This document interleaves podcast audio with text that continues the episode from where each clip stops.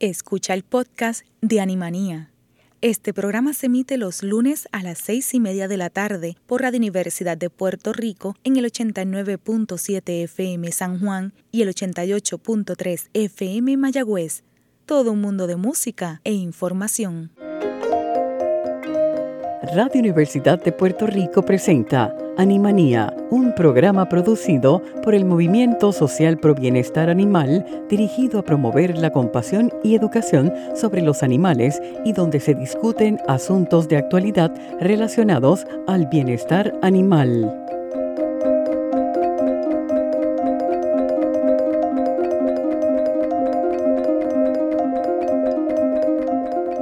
Buenas tardes, gente. Soy Lilian García y estás en sintonía de Animanía por Cadena Radio Universidad de Puerto Rico.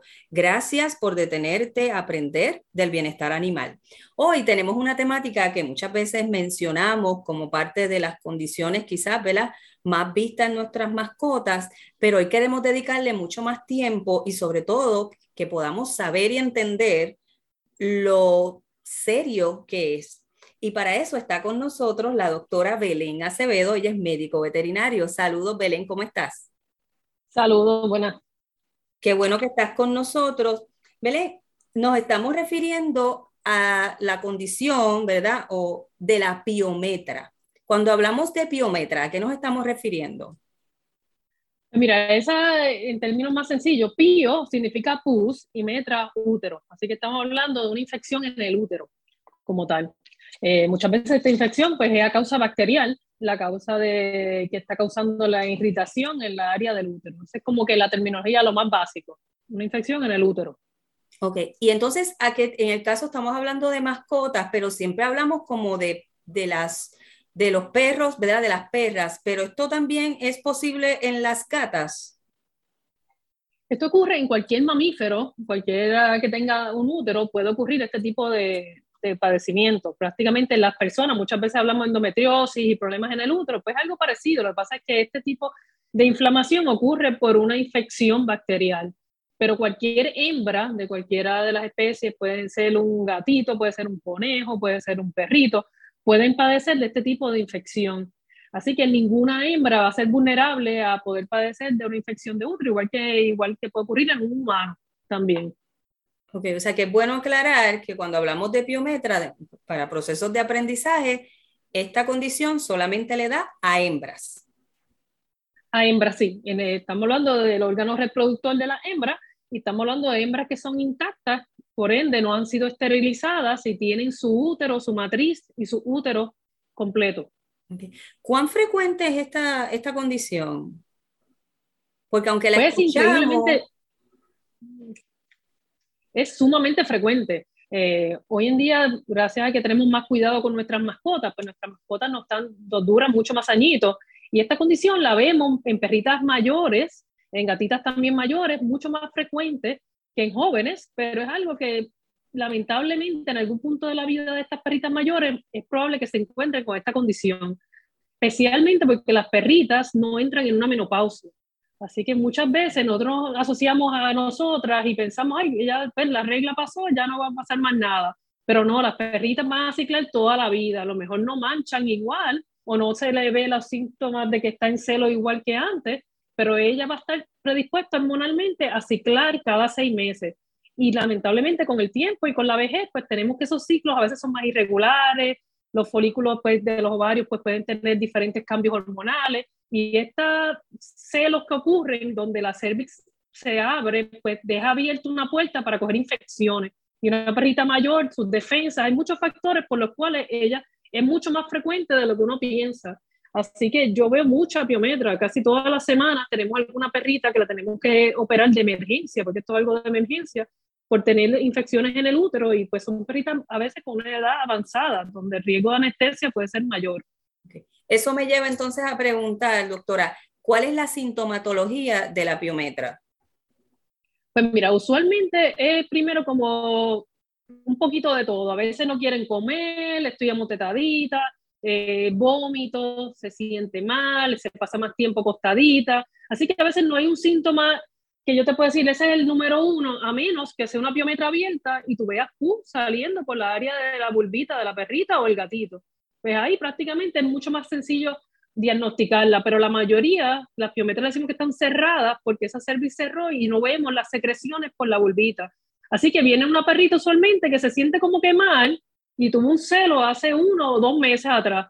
Y entonces, por ahí es que empezamos entonces la investigación, que hay que hacer unas pruebitas de sangre y unas plaquitas y otras cositas.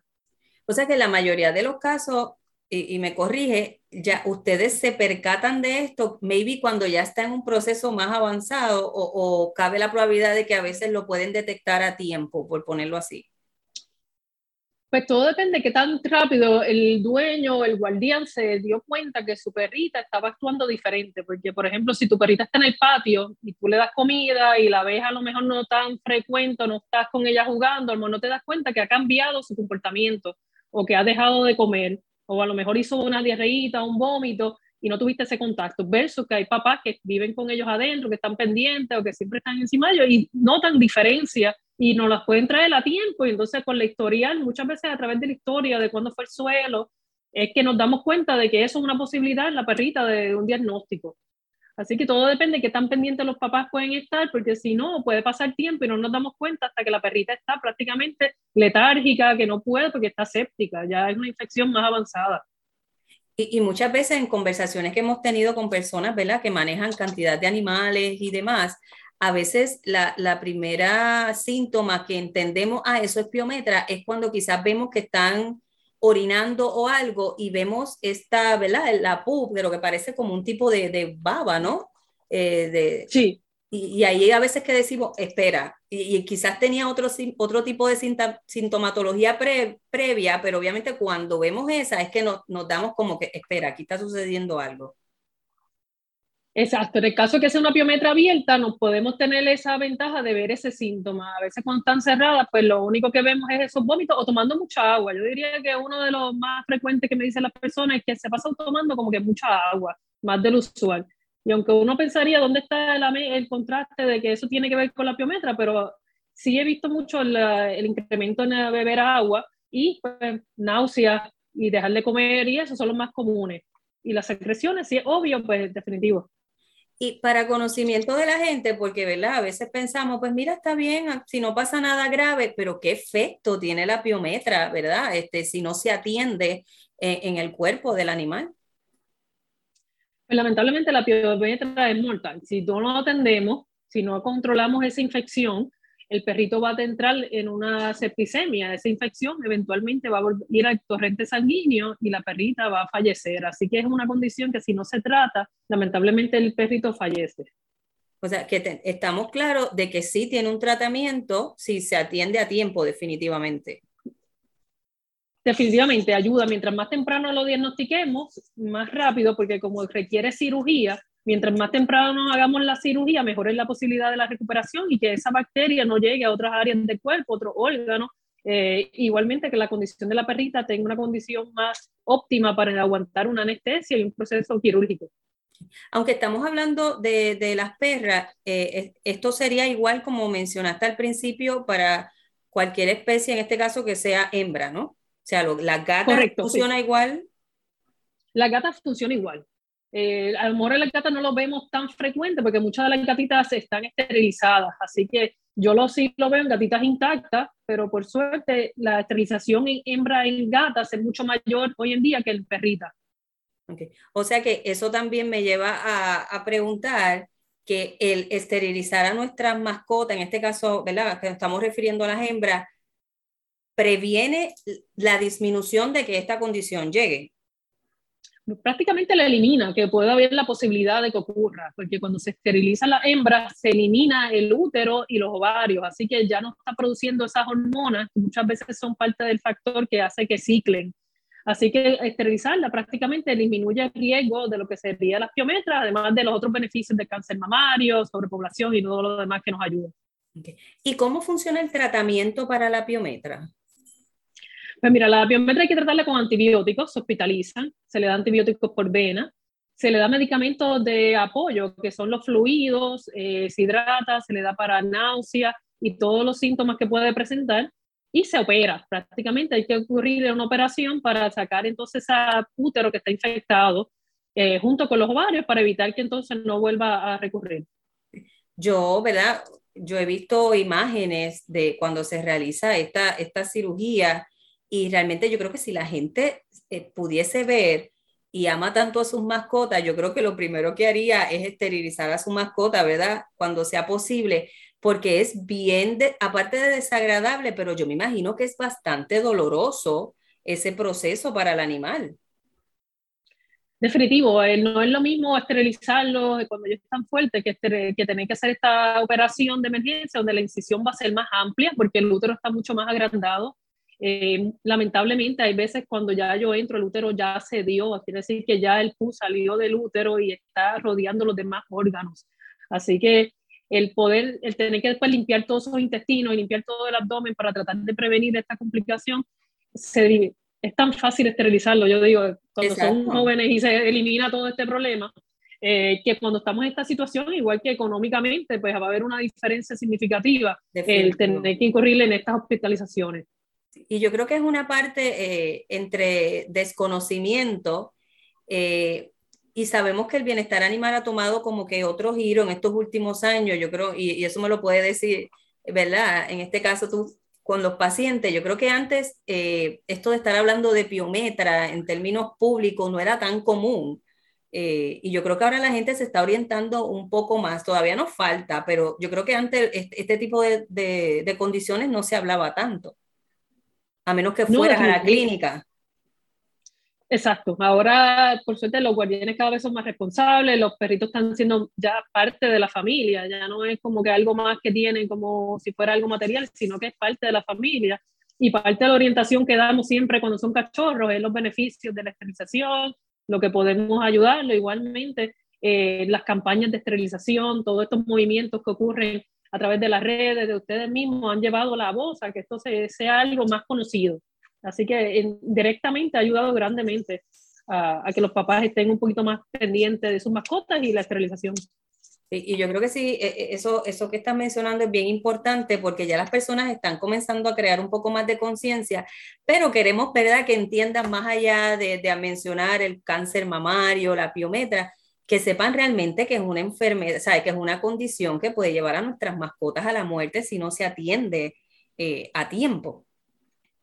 Sí, y el problema es que ya una vez tiene la biométrica y tenemos que operarla, ya el riesgo de anestesia y riesgos de complicaciones pueden ocurrir, así que ya tenemos una mascota donde yo no puedo decirte, aunque hagamos todo lo posible, todo va a salir bien, porque tenemos unos factores de riesgo mucho más altos, así que eh, no es, yo siempre esterilizarlo a tiempo, especialmente la, a lo mejor este mensaje más a las personas que crían los perritos, es un compromiso que hay que hacer independientemente si ya tuvieron una camada, dos camadas, eh, esterilizarla ayuda grandemente a no tener esas complicaciones de estas perritas que vemos que han tenido sus preñeces y han tenido que pasar ciertas condiciones de jóvenes, siempre recordarse que siempre hay oportunidad para esterilizarlas, no importa la edad que tengan y no importa si haya parido o no haya parido o si tuvo fue la usaron para crianza o no. Sí, para poder prevenir y yo creo que eso es bien importante que lo mencione.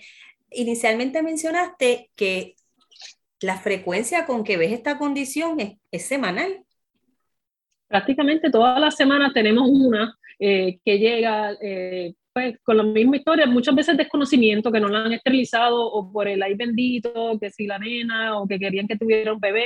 Y es más por, por dejarlo pasar que a lo mejor el miedo a que tuvieran una anestesia o un riesgo. Es más el desconocimiento o, la, o que la estaban esperando o que ya creían que era muy viejita y que ya no se podía hacer o era muy pequeña el tamaño o era muy grande. Así que es más el desconocimiento por la razón por la que el amor no se esteriliza que por el no querer hacerlo porque no, no creen en la esterilización como tal. Ahorita estabas mencionando, y no sé si lo mencionaste, pero vuelvo y te pregunto, ¿cómo ustedes identifican, basado en que identifican que, que el animal tiene piometra? ¿Qué tipo de, de análisis o estudio se les realiza? Pues mira, primero, después que cogemos el historial médico, que más o menos ahí es que sacamos las pistas de que puede ser o no puede ser, hay que hacer unas pruebas de sangre para ver el contagio de glóbulos blancos. Usualmente una elevación en glóbulos blancos va a indicarnos un proceso de infección o de inflamación que ocurre en el cuerpo. Y la placa, sacar una radiografía, nos ayuda a visualizar el útero, qué tan grande se ve en relación con los demás órganos. Así que esos son dos instrumentos que nos ayudan grandemente, además del sonograma, que ahora muchas clínicas tienen también abdominal. Esas tres son nuestros recursos mayores para poder diagnosticarla y entonces estar seguro de lo que estamos hablando, hacer una biometra. Eso es bueno saberlo y sobre todo, volvemos, la intención de, de este tipo de programa es, es, educar, porque a veces, como mencionaste, hay una sintomatología previa que si no se identifica podríamos pensar que es otro tipo de, de condición. Sí, pues puedes pensar que es una gastritis, que se comió algo que le cayó mal, que a veces, o incluso a veces piensa fue que tuvo el celo recientemente y que está todavía padeciendo de incomodidad o algo por la relación de su celo. Así que si se hacen estas pruebas y logramos confirmarlo, pues definitivamente podemos llegar al tratamiento lo antes posible. Doctora, para las personas que quizás nos sintonizaron un poco más tarde, si podemos repetir cuál es la sintomatología que podemos ver en nuestras hembras, ya sean gatos, eh, gatas o, o, perras, que podemos quizás tener una alerta que podría ser piometra. Pues mira, lo, primero la perrita tuvo un celo recientemente, así que pasó un mes o hace dos meses la perrita estuvo en celo. De ahí he notado que ha perdido el apetito, te está dejando la comida, parte de la comida, a lo mejor tiene náuseas y te vomita, está tomando más agua del, usual. Y si ves secreciones, ya el, cuando orina, las manchitas que ven como de secreciones purulentas o ven purulencia saliendo por la área de la vulvita, definitivamente ya eso es un síntoma de que tiene una infección en la área de, muy probablemente del útero o la área de la vaginitis. Y obviamente, si están esterilizadas, esto no debería suceder. No, no debería ser una de las cosas que nos estuvieran preocupando. Si se esterilizó correctamente en una clínica veterinaria, porque hemos tenido esterilizar perritas que vienen con los síntomas, que fueron esterilizadas encima de la lavadora o el carro, porque alguien fue a la casa y lo hizo. Muchas veces no lo hacen correctamente, dejando pedazos de ovario y dejando remanentes del cuello del útero, lo cual hace que todavía la piometra pueda ocurrir en la perrita. O sea que eso es bueno también, que lo, lo hemos hablado aquí, ¿verdad? Intrusismo, eh, ¿verdad? Que a veces buscamos otras personas que no necesariamente son médicos veterinarios, que son los que se encargan de esto. Para prevenir, hemos mencionado mucho la esterilización. Para poder prevenir, obviamente, la piometra en nuestras mascotas, ¿qué podemos hacer? Pues mira, la esterilización es lo único que podemos de alma que tenemos para prevenir que ocurra. Eh, en caso de que estuviéramos cogiéndolo bien temprano, podemos darle antibióticos. Lo que pasa es que el antibiótico me va a ayudar por un tiempo, pero es cuestión a lo mejor como un ciclo, que vuelva otra vez el ciclo y la incidencia es bien alta que recurra. Así que aunque el antibiótico nos pueda ayudar a comprar un poquito de tiempo, no va a ser la solución. La esterilización, en cambio, pues es la, sería el tratamiento ideal. Y, y el preventivo también Creo que eso lo hemos hablado y hay otras condiciones, ¿verdad? Que hemos mencionado ya, eh, el cáncer de útero, de próstata y demás, que, que, la conclusión es la misma, esterilizar nuestras mascotas. Definitivamente, algo bien sencillo y hoy en día algo que se hace de rutina en muchas de las clínicas, así que el riesgo que, tenemos de anestesia y que pasen complicaciones es mínimo, prácticamente bien mínimo eh, cuando se hace en el ambiente indicado. Y como mencionaste ahorita, los costos, gente, no es lo mismo pagar una esterilización que pagar el tratamiento de una de estas condiciones. Nada que ver. Nada que ver, definitivamente es del cielo a la tierra, porque tenemos un perrito que, está, que puede fallecer y que tenemos que hacer todo lo posible eh, para rescatarlo, versus un perrito saludable que va a ser algo ambulatorio, que se va ese mismo día para su casa y debe estar recuperando los próximos días sin complicaciones. Así que yo creo que es, es clave eh, el consejo de hoy, esteriliza tu mascota, es tu responsabilidad, que siempre lo hemos repetido acá en Animanía y en, Mosba. Y como siempre, para todo esto, la rutina de tener un médico veterinario que podamos llevar a nuestra mascota, ¿verdad? Y saber qué está sucediendo, porque a veces, como mencionamos, nos percatamos de este tipo de condiciones ya cuando está en una fase que es un poquito eh, delicada. Es correcto, y la, la, relación que a veces tenemos con el veterinario, a veces es importante tenerla, porque es igual que nosotros con nuestro médico, nos sentimos cómodos llamando, preguntando, tratando de, cuando pasa cualquier cosita, el médico ya conoce el historial, te conoce, así que es mucho más fácil a veces tener esa relación, una vez ya tienes una relación con tu médico, eh, poder llegar a lo mejor a los diagnósticos incluso más rápido, porque conocemos la mascota desde pequeños y los conocemos a los papás también. O sea que definitivamente los dos consejos de hoy, gente, esterilizar nuestras mascotas y mantener la comunicación constante con nuestro médico veterinario, evitar tener que ir simplemente cuando ¿verdad? tenemos la situación ya un poquito grave en nuestras manos. Doctora, muchísimas gracias por estar hoy con nosotros en Animanía. Espero que vuelva con otras temáticas por acá. Esperamos, esperamos, sí, más adelante. Claro que sí, así que gente, Animanía regresa en breve. Mira, Mistín, te habla Guille, hello, y apoyo el movimiento social pro bienestar animal. Mira, Mistín, esteriliza a tu mascota. Esa es tu responsabilidad. Moriste full. Gente, agradecemos a la doctora Belén con tan interesante tema y relacionado al mismo. Tanto Mosba como Animanía siempre invitamos a que los guardianes puedan esterilizar a sus mascotas. La esterilización no tan solo trae beneficios para la salud del animal, sino también ayuda a la sobrepoblación de animales que tenemos en la isla, en este caso perros y gatos. Algunos de los beneficios que trae la esterilización y castración, en el caso de los machos, es que elimina enfermedades de cáncer testicular, disminuye el olor de, orina en el caso de los gatos, disminuye la conducta agresiva y la tendencia a escaparse. Eso es en el caso de los machos. En el caso de las hembras, elimina el comportamiento de celo, por lo tanto, la preñez no deseada y el sangrado disminuye la incidencia de tumores mamarios y los riesgos de enfermedades de la matriz y ovarios, justo lo que hablaba la doctora hoy de la biometra. Como pueden ver, los beneficios son muchísimos. Algunos de los mitos que a veces encontramos para que las personas no deseen e-, esterilizar a sus mascotas es que piensan que se van a convertir en obesas luego de la esterilización. Gente, esto es cuestión de controlar, ¿verdad? Como todo, eh, las cantidades y el tipo de alimento que usted le da, todo va a depender del peso y de la raza, y eso se lo puede aclarar muchísimo mejor su médico veterinario. Otro mito que existe es que debemos esperar al primer celo para poder realizar las esterilizaciones, lo cual no es cierto. Desde los 4 a 6 meses de edad, usted puede esterilizar a su mascota consulte con su médico veterinario, ¿verdad? Porque todo va a depender del tipo de animal, la raza, y ellos determinan el tiempo. Pero desde los seis meses de edad, usted puede esterilizar a su mascota, no es necesario que espere al primer celo. La importancia de esterilizarla, como puede ver, no es tan solo por su salud, sino también la salud pública y la sobrepoblación de animales. Gente y la inversión es mínima para un beneficio a corto y largo plazo. Así que los invitamos a que consulten su médico veterinario, ya que es el único que puede realizar este tipo de cirugía y debe ser un médico veterinario licenciado, bien importante. Algunos datos que les voy a presentar de manera rápida cuando se realizaron los Speyaton en Puerto Rico, que fueron seis rondas, se esterilizaron alrededor de 60 mil animales entre perros y gatos, unos 35 mil caninos y 25 mil felinos.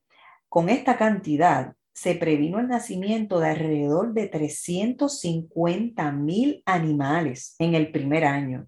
Así que imagínense qué podríamos lograr si cada uno de nosotros como guardianes responsables esterilizamos a nuestras mascotas.